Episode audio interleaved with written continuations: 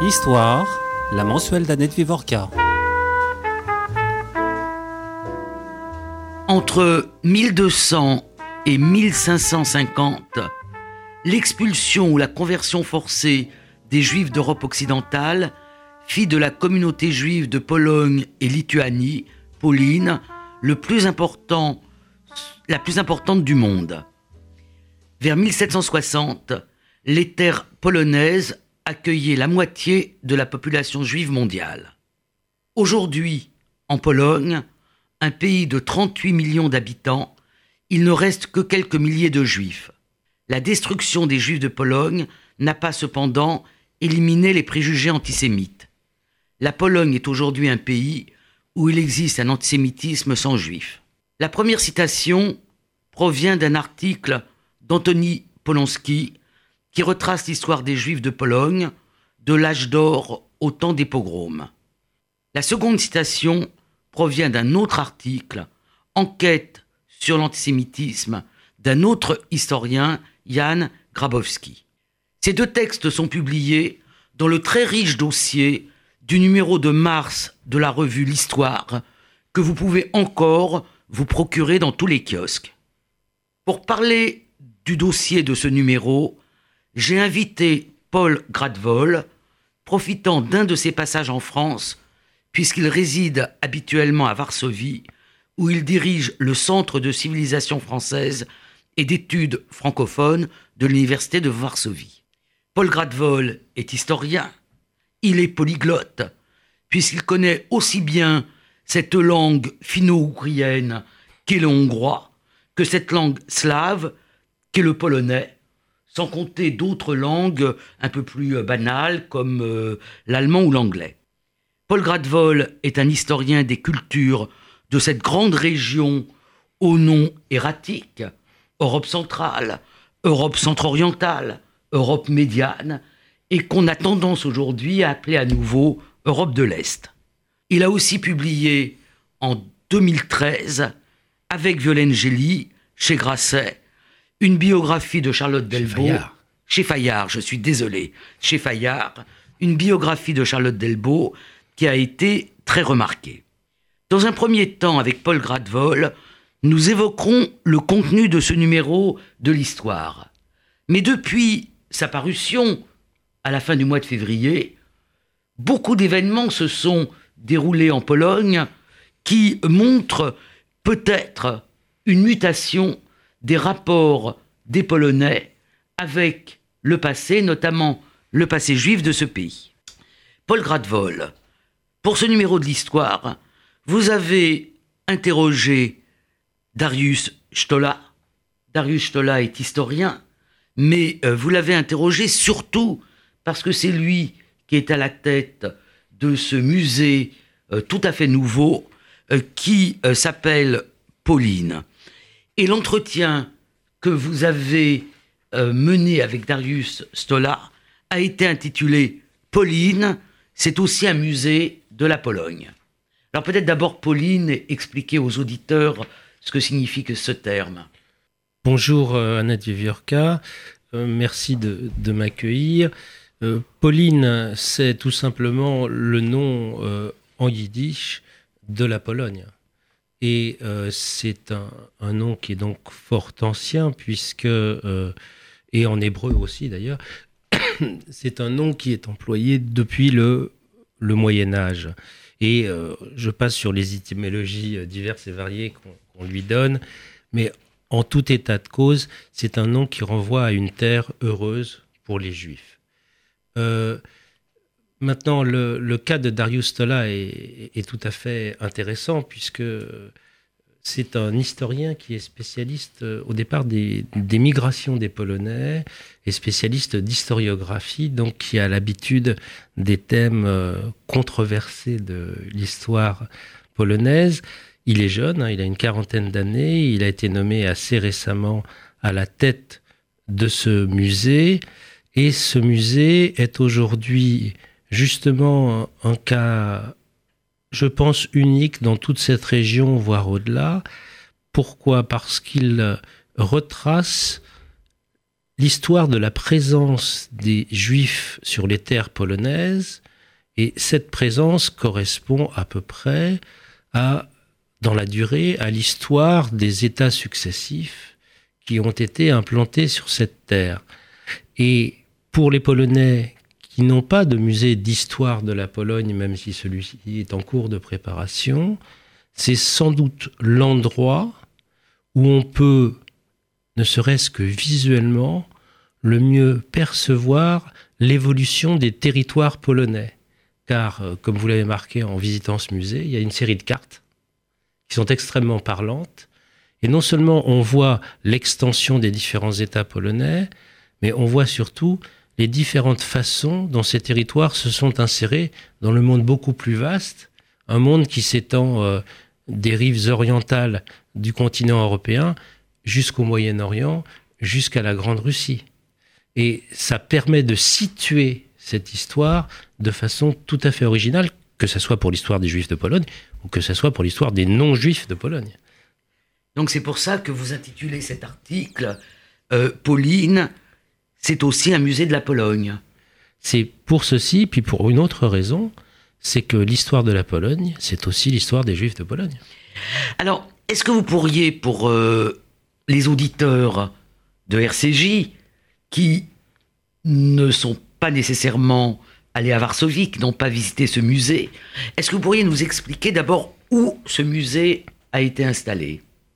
Euh, Ce musée a été, a été installé à environ 500 mètres de l'ancienne synagogue qui a été détruite. Donc, de l'ancienne synagogue, qui a détruite, été détruite en, 43. En 43 euh, pour marquer la fin, de, du, ghetto. du ghetto de Varsovie. Et donc la suppression physique de la présence juive dans cette ville. Et cette synagogue est sur le territoire du ghetto, à un endroit qui est particulièrement important parce qu'il a eu une histoire même après la suppression des ghettos. C'est non loin de là qu'on avait fait revenir des juifs pour déblayer le ghetto. On a fait un peu, une sorte de petit camp de concentration. Oui. Et euh, ces juifs, on les a fait venir d'Auschwitz on les a sortis d'Auschwitz, c'est ceux qui n'avaient pas été expédiés directement euh, dans les, les, fours crématoires, pour déblayer le ghetto. Une partie d'entre eux qui avaient connu l'insurrection du ghetto de Varsovie, se sont retrouvés libérés par les gens qui ont fait l'insurrection de Varsovie à l'été 44 et ont recombattu à nouveau. Et certains d'ailleurs sont morts, non dans, l'insurrection du ghetto, mais dans l'insurrection euh, de Varsovie. On a parfois tendance à, ah. à confondre les deux. Euh, voilà, et il faut savoir que à la suite de l'insurrection, non pas du ghetto, mais de l'insurrection de Varsovie, les Allemands ont nettoyé la ville euh, au sens le plus barbare du terme, et il n'est resté, semble-t-il, que 2000 à 5000 personnes au maximum dans cette ville, qui comprenait presque un million d'habitants au départ. Et parmi ces très très rares survivants, il y a quelques juifs qui avaient continué à pouvoir se cacher dans les caves et qui avaient une maîtrise de la chose qui dépasse l'entendement, et qui ont comme ça survécu de façon incroyable. On, parle de quelques personnes, hein, mm. c'est pas des grands nombres. Alors ce musée, c'est euh, un bâtiment euh, très moderne. Euh, c'est un musée qui est très peu fondé, comme on dit, sur des collections, mais qui utilise toutes les technologies les plus performantes pour raconter une histoire. Est-ce que vous pouvez nous dire très rapidement quelle histoire il raconte? Le musée est organisé chronologiquement. Donc, les salles avancent dans le temps. On commence par euh, les premiers contacts à partir du Xe siècle. Et il faut savoir que la première description historique de la Pologne est faite par un historien juif qui travaillait pour euh, les Arabes qui dominaient à l'époque tout autour de la Méditerranée, sauf une partie encore chrétienne. Et, donc, euh, l'histoire de la Pologne a pour origine, presque pour, quand on parle de l'histoire savante, le texte d'un juif. Mais bien évidemment, la présence dans le pays était encore extrêmement euh, euh, légère. Euh, il s'agissait surtout de traverser le pays plus que d'y rester. Puis peu à peu, il y a eu les installations. Et comme vous l'avez dit vous-même, à partir du moment où il y a les grandes vagues d'expulsion d'Europe occidentale, là, la population juive en Pologne grossit énormément Et elle grossit à nouveau au 18e, 19e siècle pour d'autres raisons, euh, pour des raisons démographiques, pour des raisons de développement économique, dans des circonstances complètement différentes. Mais ce qui est clair, c'est que à la fin du 18e siècle, à peu près la moitié des juifs du monde habitent dans la Pologne qui existe encore, avant d'être partagée par euh, la Prusse, la Russie et l'Autriche. Et comme vous le savez, à la veille de la Deuxième Guerre mondiale, dans une Pologne qui est plus réduite territorialement que celle de 1772, euh, il y a encore une part extrêmement importante de la population juive mondiale. Absolument. Donc euh, cette histoire-là, elle est racontée dans le numéro de la, du magazine L'Histoire par Anthony Polonsky, qui est euh, un des grands spécialistes de l'histoire de la Pologne et euh, qui enseigne à la première université euh, consacrée aux, divers aspects de, l'histoire et des cultures juives, qui est l'université de Brandeis sur la côte est des, des États-Unis. Alors, vous parlez, vous avez terminé en évoquant cette période de l'entre-deux-guerres. On sait que c'est l'entre-deux-guerres, on ne le savait pas à l'époque, qui est une période où les juifs sont encore extrêmement nombreux, plus de 3 millions, euh, ce qui fait des juifs de Pologne encore la plus grosse communauté juive de par le monde, même si beaucoup de juifs de Pologne ont quitté la Pologne pour aller euh, aux États-Unis, en Argentine, euh, en Palestine et aussi en France. de, ce, de ces juifs qui ont immigré, il est resté une empreinte très forte que les Polonais étaient très antisémites, qu'il y avait un antisémitisme, et cette expression a parfois été utilisée euh, comme si l'antisémitisme était quelque chose de biologique, qu'ils avaient tété l'antisémitisme avec le lait de leur mère. Ce qui est bien évidemment une expression qu'aucun historien ne peut euh, accepter. Donc dans ce numéro, euh, un autre historien, Jan Grabowski, qui est polonais, mais qui enseigne l'histoire du fait colonial français à Ottawa, au Canada, donc, euh, Jan Grabowski a écrit donc un article sur l'antisémitisme. Est-ce que vous pouvez nous dire quelques mots de l'article de Grabowski et de, de, l'antisémitisme euh, en, Pologne Grabowski, qui est un, un, esprit extrêmement perçant, produit un article qui est remarquablement clair vu la complexité des choses. Et euh, cet article a pour grand intérêt qu'il montre la façon dont les antisémitismes polonais, parce qu'il y en a plusieurs, se sont surcomposés. On peut prendre un point de départ extrêmement simple. À la fin du XIXe siècle, en France, le journal La Croix se voulait être le premier organe antisémite du pays. Et il l'était d'ailleurs. Je pense que c'était difficile de lui contester ce ah. titre, hmm. même si la concurrence était rude, il faut l'avouer. Euh, en Pologne, on imagine bien que on n'était pas très loin de cette situation, même si je ne suis pas sûr que l'ensemble de l'Église polonaise ait été aussi marquée par l'antisémitisme à ce point-là que l'Église française. C'est une question qui n'est pas évidente à, trancher.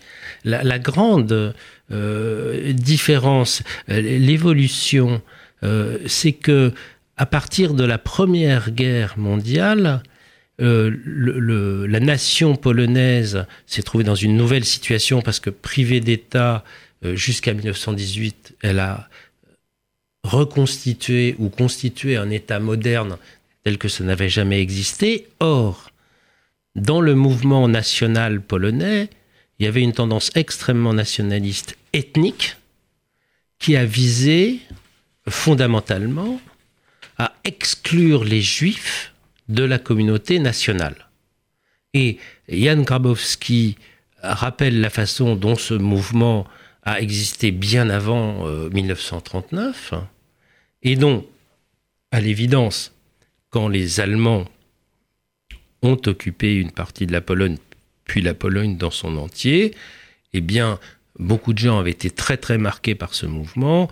Et, euh, j'ai eu l'occasion dans la recension d'un livre sur la résistance polonaise euh, et les Juifs pendant cette euh, deuxième guerre mondiale, euh, de rendre compte du fait que la résistance polonaise elle-même a été marquée par des divisions assez aiguës sur ce sujet. À savoir que une partie de la résistance a fait des choses tout à fait remarquables pour essayer de sauver ou d'aider des juifs qui combattaient, et une autre partie de la résistance partant du principe que juif égale communiste, communiste égale destruction de la Pologne, euh, a considéré les juifs comme des ennemis intrinsèquement. Et donc il y a eu des assassinats, il y a eu euh, euh, presque, il y a eu même pas presque, il y a eu collaboration parfois avec des Allemands dans le cadre de la lutte contre les Juifs.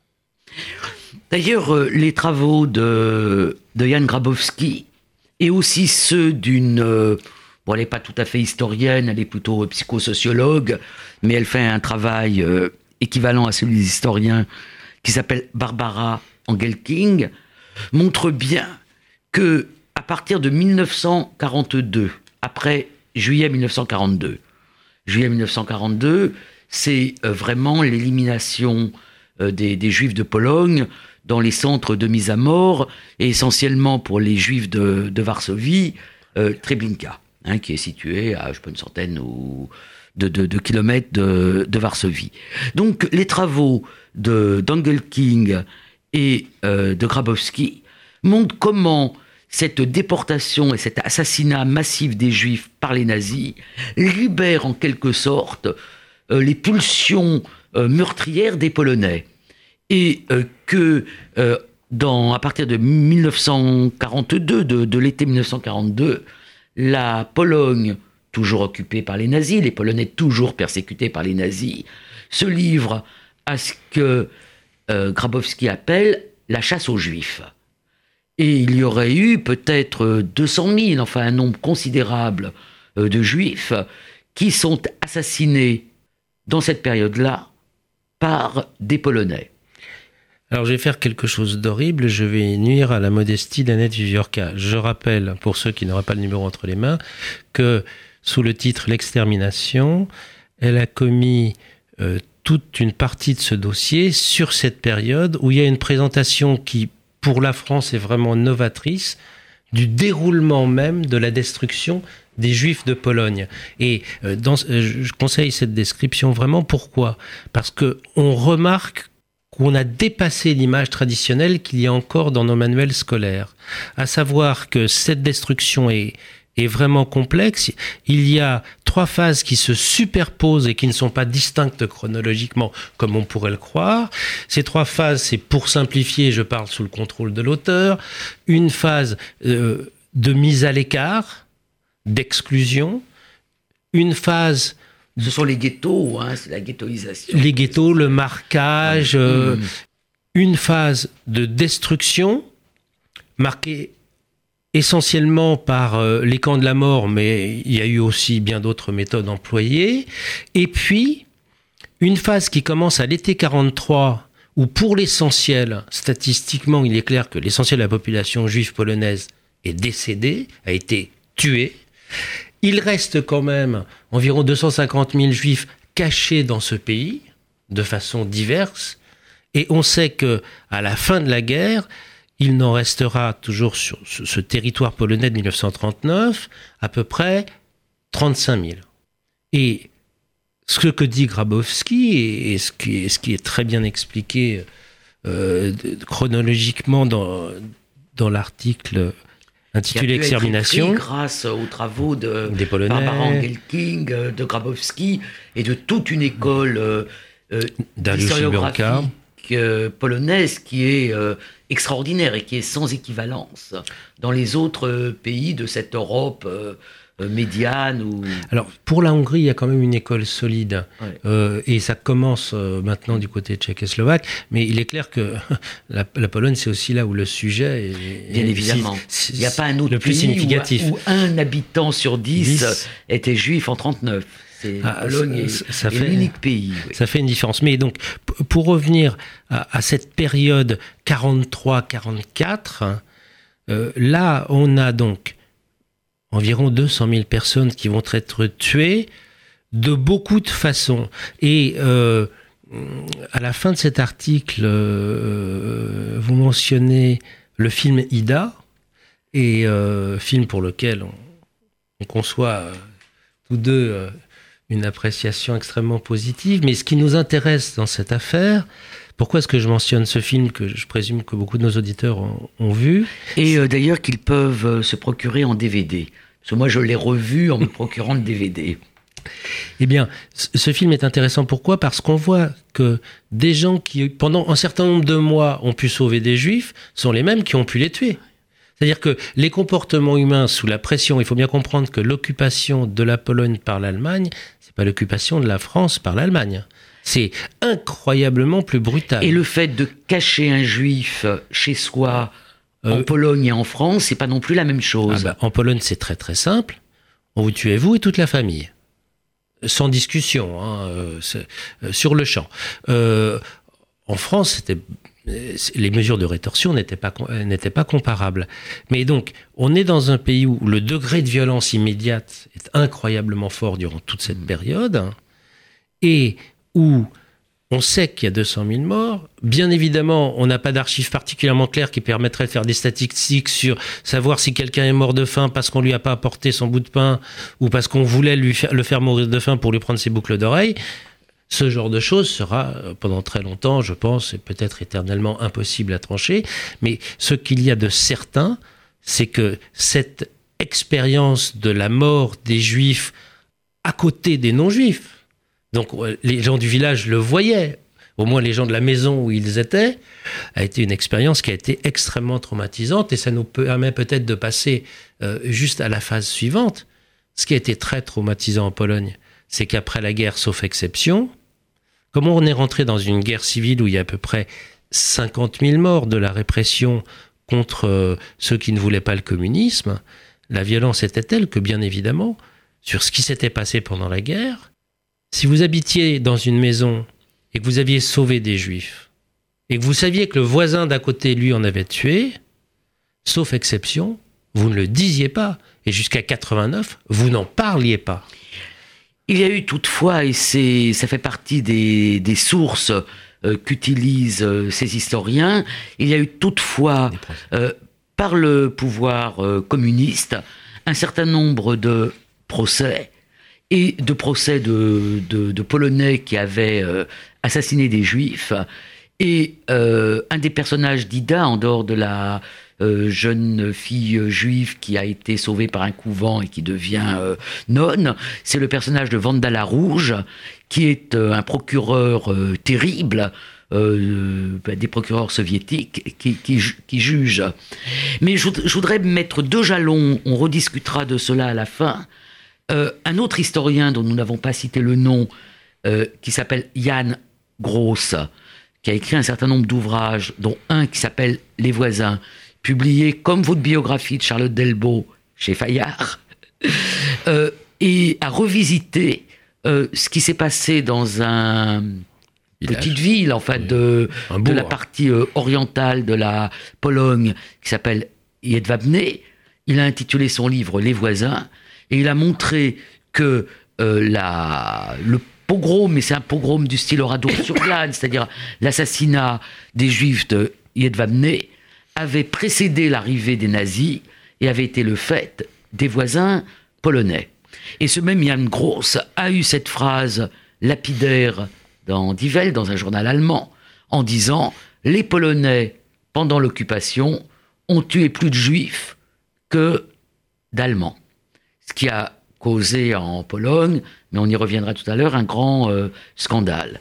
Et euh, oui, Je voulais juste dire une chose. On parlait des procès de l'après-guerre. Et euh, le livre de Yann Gross prend en compte aussi les procès qu'il y a eu sur Yad Vamne. Mais ça, c'est un très bon exemple.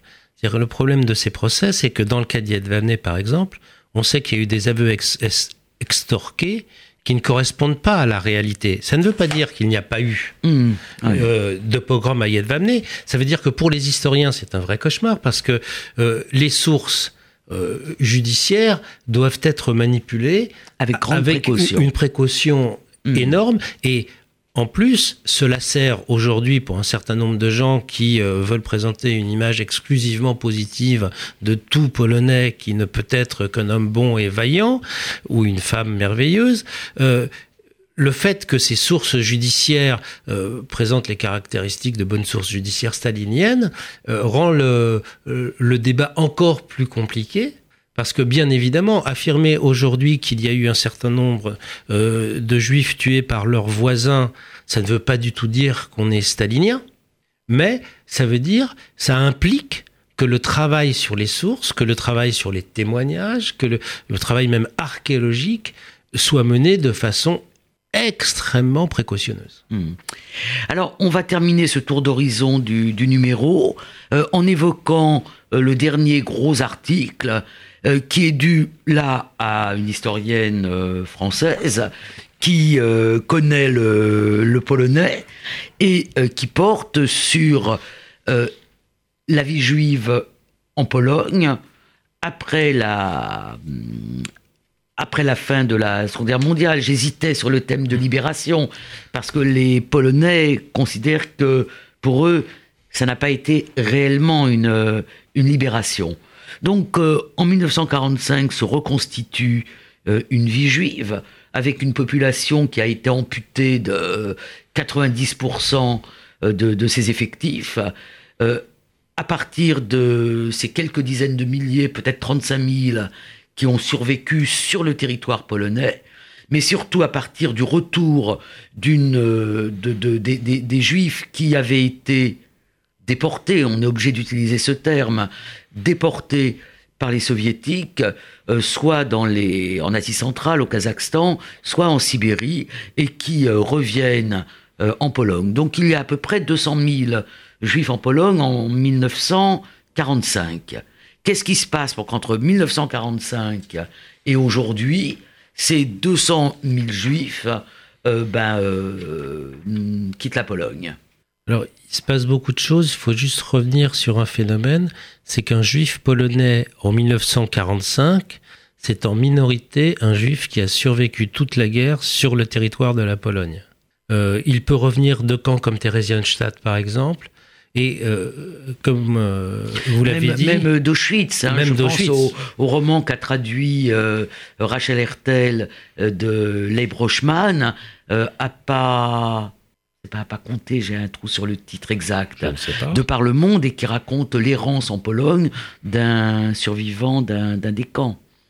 Oui, alors euh, ça, permet de rappeler quelque chose qui a été euh, longuement évoqué dans d'autres ouvrages par Annette Viviorca. Auschwitz c'est un camp totalement exceptionnel. C'est le seul camp de mise à mort où il y a autant de juifs qui aient survécu. Absolument. C'est donc le camp autant de juifs emblématique morts et autant de juifs qui ont survécu. Hmm. Donc c'est vraiment une exception totale hmm. et le fait que ça soit devenu le camp emblématique brouille beaucoup la vision qu'on a des choses. Quand on va à Treblinka ou à Belzec, le nombre de gens qui ont survécu se compte euh, quelquefois sur, le doigt d'une main. Euh, donc c'est vraiment pas comparable. Mais euh, revenons à la question des, des, juifs en Pologne. Le, nombre maximum est, est atteint en 46. Parce que justement, c'est des gens qui bougent et qui reviennent. Parce que revenir de Sibérie, ça se fait pas comme ça. Pas de compagnie low cost à l'époque. Il y a des trains soviétiques en pleine période de guerre où le civil étranger qui veut revenir chez lui n'est pas vraiment une priorité euh, de la planification ferroviaire. Euh, donc finalement, en 46, on est à, un peu moins de 250 000 euh, juifs qui, qui sont sur le sol polonais, mais en même temps, ce retour des Juifs entraîne une crainte de la part de Polonais non juifs qui avaient euh, mis la main sur euh, les résidences, sur les maigres biens d'un certain nombre de Juifs.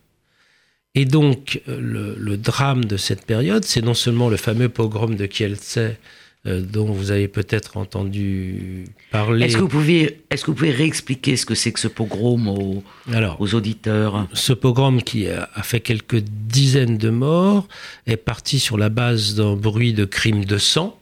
Donc l'accusation traditionnelle des juifs qui boivent le sang des enfants chrétiens pour des raisons au moment de la Pâque juive pour des pour des raisons religieuses cachées soigneusement dans des textes secrets. Bon, rumeur folle, mais qui est malheureusement non moins efficace que folle, et la population locale est en partie mobilisée par ces rumeurs. Quarantaine de, personnes se font tuer. Ça provoque un énorme traumatisme, mais ce que je voulais dire, c'est que ce n'est que la partie euh, émergée de l'iceberg, parce qu'à l'époque, l'essentiel des meurtres commis contre les juifs se fait dans les trains de façon individuelle, euh, de façon euh, extrêmement euh, sporadique et désorganisée, et tout simplement parce qu'il y a un climat général de crainte de retour des Juifs. Yann Gross, dans, dans, un de ses ouvrages qui s'appelle La peur, évalue entre 1000 et 2000 le nombre de Juifs assassinés dans cette période de l'immédiate après-guerre. Je crois qu'il n'y a même pas de débat sur ce chiffre-là, par contre. Hmm. Il est accepté.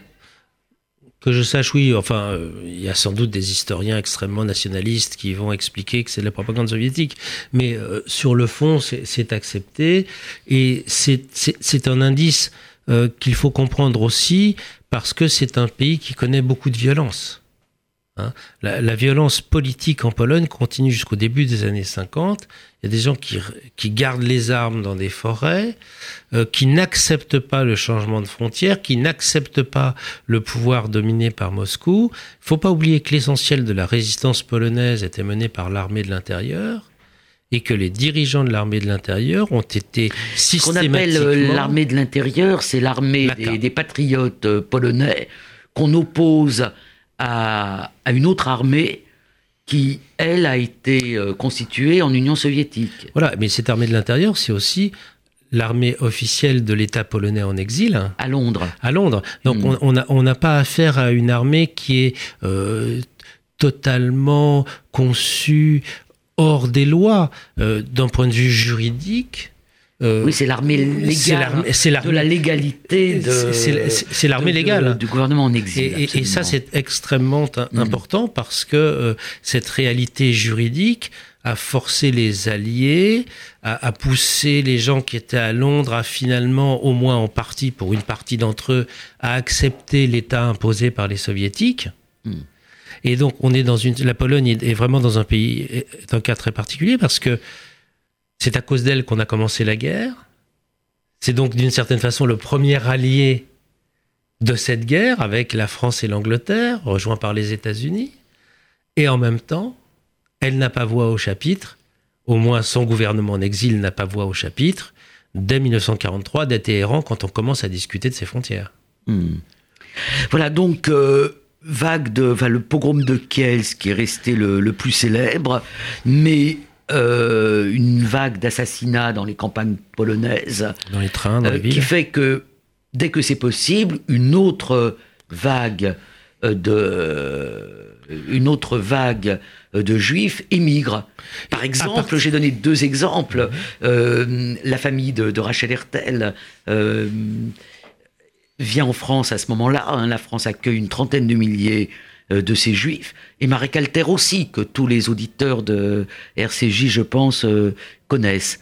Mais il reste encore, malgré tout, des juifs en Pologne. Alors, il reste beaucoup de juifs en Pologne. Le pouvoir communiste autorise les juifs polonais à quitter le pays légalement plus tard que dans d'autres pays communistes. Oui. Hein, sans comparaison avec l'URSS, mais même avec la Hongrie, ça se ferme plus tard. Et ensuite, ce qui est très spécifique à la Pologne, c'est qu'en 56-59, une importante vague euh, d'une cinquantaine de milliers de personnes est autorisée, voire encouragée par le pouvoir. Et puis, il y a cette vague qui est plus petite, mais qui est extrêmement impressionnante, après 1968, euh, à l'occasion d'une campagne antisémite extrêmement spécifique, euh, dont on a beaucoup entendu parler en France. Elle est moins nombreuse, mais elle compte énormément de d'intellectuels et un certain nombre d'historiens. Yann Gross, par exemple, euh, est obligé, après avoir passé un certain temps en, prison, euh, de, quitter la Pologne. Il enseigne aujourd'hui à Princeton. Euh, Bachko, Bronislav Bachko, mmh. Euh, pareil, qui est un grand historien de la Révolution française et qui lui est en Suisse, et un certain nombre d'historiens polonais qui ont été accueillis aussi en, France. bien évidemment, c'est une vague qui vise essentiellement des gens qui ont des positions fortes dans les milieux intellectuels et dans certains milieux médiatiques, donc euh, et, et, des positions économiques. Donc c'est une émigration qui est beaucoup plus visible en termes d'individualité que celle des années 50. Celle des années 50 était une, immigration euh, plus populaire, si je puis dire, et qui était liée au fait que comme les Polonais recevaient à l'époque des anciens prisonniers polonais qui étaient restés en URSS, que Khrouchtchev laissait revenir en Pologne, à ce moment-là, euh, pour euh, dégager des logements, pour permettre l'accueil de ces personnes, premier réflexe du pouvoir de Gomulka, oh ben on va proposer aux juifs qui aiment tant partir de partir un peu plus vite. Et effectivement, les gens qui sont partis étaient sans doute beaucoup moins bien intégrés que ceux qui sont partis en 68, qui eux ont été visés à chaque fois individuellement parce qu'ils étaient très bien intégrés. Alors, on va maintenant euh, un peu euh, parler de ce qui se passe aujourd'hui euh, en Pologne. On va reprendre un peu ce qu'on a dit. Jedwabne, euh, ça a été le grand scandale à partir du livre de Jan Gross. Et euh, le président polonais Kwiatkowski, je prononce pas très bien, oui. a été demandé pardon aux Polonais, à, pardon aux Juifs, à Jedwabne. C'est euh, ce président polonais euh, qui est mort dans cet euh, accident d'avion. Non, ça c'est Kaczynski, c'est un autre. Ah, c'est Kaczynski, bon, je, fais une confusion. Donc, il demande pardon. il est décidé de construire ce, ce, ce, grand musée. Donc, on a le sentiment que les Polonais sont prêts à faire un travail identique au travail qui a été fait en Allemagne ou au travail qui a été fait en France par rapport à, au passé. Et puis que voit-on Que voit-on euh, ces dernières euh, semaines? On voit Jan Gross qui avait reçu euh, une décoration polonaise à qui on retire sa décoration. Pas encore, on voit, pas encore. On à qui on menace de retirer sa décoration. on voit des nouvelles lois qui brideraient très fortement la recherche euh, euh, historique. On voit le film Ida diffusé à la télévision polonaise avec euh, des, avis. Et dans le même temps, vous m'avez apporté un article. la Pologne crée un musée en hommage aux Polonais ayant, ayant porté secours aux, Juifs. Et le président polonais actuel, Duda, il a un nom plus facile à prononcer, euh, le président polonais dit Celui qui propage l'antisémitisme piétine la tombe des Ulmas. Les Ulmas, c'est la famille polonaise qui a caché euh, des juifs et euh, dont la maison a été transformée en musée.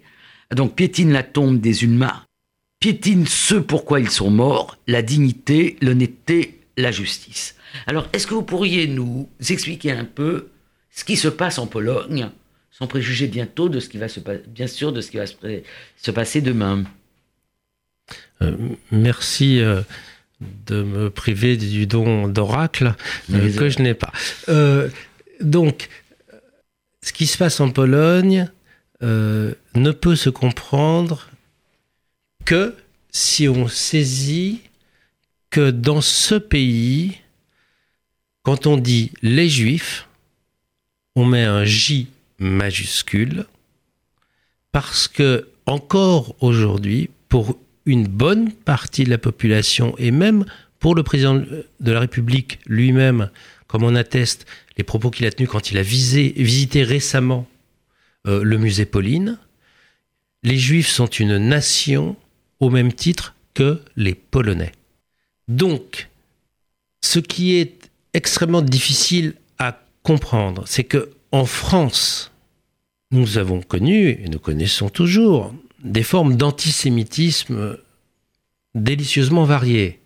Mais très rares sont celles qui estiment que nous avons une ethnie française et une ethnie juive, une nation française et une nation juive. Oui, puisque les juifs sont rentrés individuellement euh, dans la société française à partir de l'émancipation de, la Révolution, ce qui fait maintenant quand même euh, plus de deux siècles. cette émancipation et cette entrée dans la nation n'a en fait jamais pu avoir lieu en Pologne avant 1989. Et en 1989, vu le petit nombre de juifs, quelle que soit la définition qu'on en donne qu'il y avait dans le pays. Maximum. Euh, en 89, on peut considérer qu'il y avait 5000 euh, juifs. Mm. Mais même si c'était 50 000, ça ne mm. changerait rien. On avait quand même plus de 35 millions d'habitants. Hein. Donc, euh, donc, la question qui se pose est la suivante. Dans l'esprit de très nombreux Polonais, il est quasiment impossible de penser polonais et juifs dans une catégorie unique. Ce qui fait que le président Andrzej Duda, quand il visite le musée Pauline, est très heureux de visiter ce musée.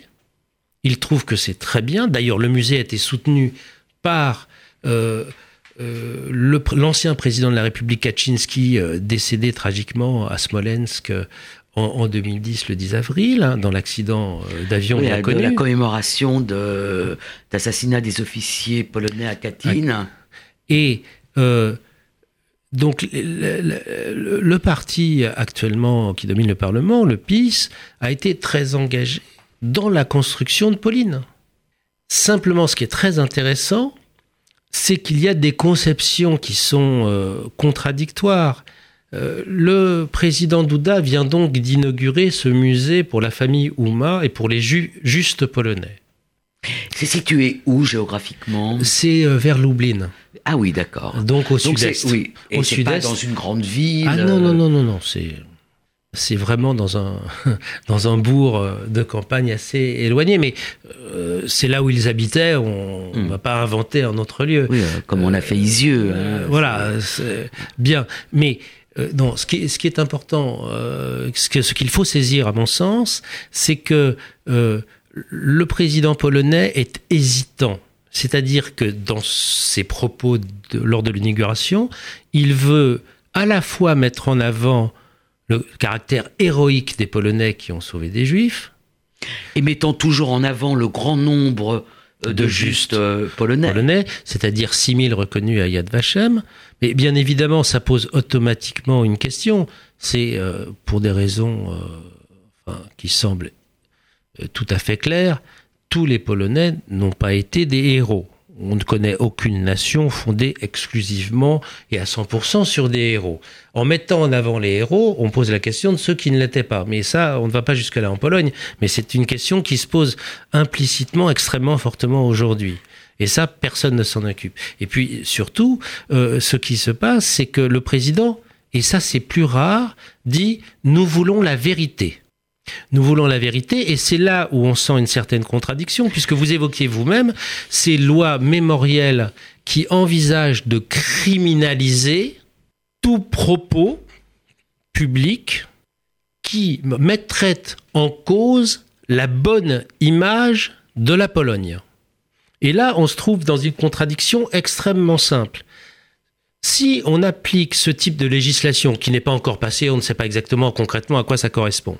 Mais euh, si vous avez un avocat un peu malin, une fois que cette législation est passée, il fait un procès au président de la République en disant mais c'est une honte, vous vous rendez compte? Il a dit que les justes polonais c'était vraiment le modèle, les gentils, etc.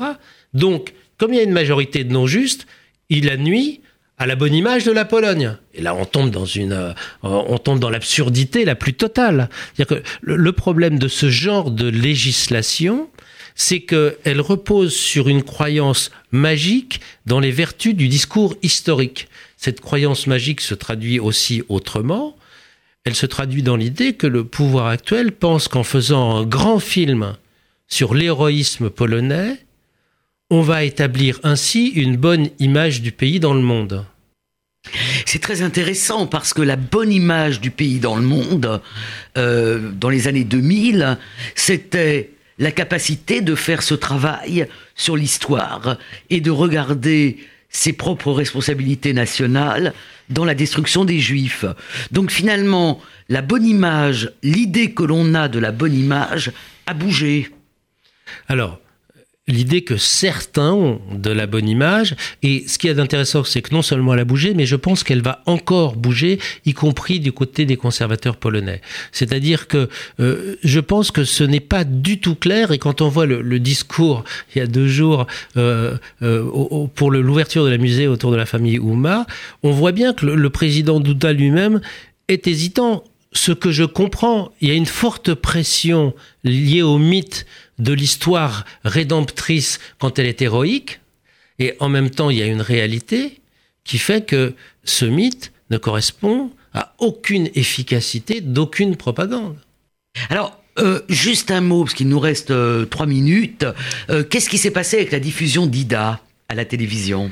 Eh bien, euh, elle a été précédée d'un petit cartouche expliquant pour le Polonais qui ne le comprendrait pas qu'il s'agit d'un film qui remet en cause la bonne image de la Pologne et que les Polonais ne sont pas antisémites, etc. Donc, en fait, c'est un cartouche qui est totalement contre-productif puisque j'ai, et je présume que vous avez fait la même expérience, parlé avec beaucoup de gens qui ont vu Ida, et je connais très très peu de gens qui ont trouvé que c'était un film euh, contre les Polonais. Je connais quelques personnes qui ont trouvé que c'était plutôt antisémite. Donc, ou anticommuniste. Ou anticommuniste. Donc ce, cartouche témoigne plus de crainte du pouvoir actuel que d'une réalité de la réception observée. Bon, Paul Gradvol, on va euh, conclure euh, cette, cette émission. D'abord en vous remerciant, ensuite en rappelant euh, ce numéro qui est, je pense, unique euh, dans, l'histoire des, des revues euh, d'histoire. vous aviez aussi mené un entretien avec Pavel Spievak, qui dirige l'Institut d'histoire juive qui a été créé autour des archives rassemblées dans le ghetto de Varsovie par Emmanuel Ringelblum et qui, avec le Centre de documentation juive contemporaine à Paris, le premier centre euh, qui s'est occupé d'archives euh, et d'histoire des Juifs de Pologne. Il y a aussi un certain nombre de portraits. C'est un numéro illustré. C'est un numéro qui rappelle le livre de Jan Gross euh, sur Yedvabne, plusieurs autres livres. Euh, voilà, donc c'est un numéro très riche que vous pouvez vous, procurer euh, dans, dans les kiosques. Euh, vous pouvez aussi aller sur le site de l'histoire où il y a un certain nombre de compléments bibliographiques. Le mois prochain, je recevrai Daniel Volman qui écrit un livre qui n'est pas spécialement consacré à l'histoire des Juifs, mais qui nous concerne tous, puisque c'est une histoire sur le temps long de la Révolution française à aujourd'hui des locataires et des propriétaires. Donc chaque personne qui nous écoute est soit locataire, soit propriétaire. Euh, merci euh, pour votre fidélité, j'espère euh, au mois prochain.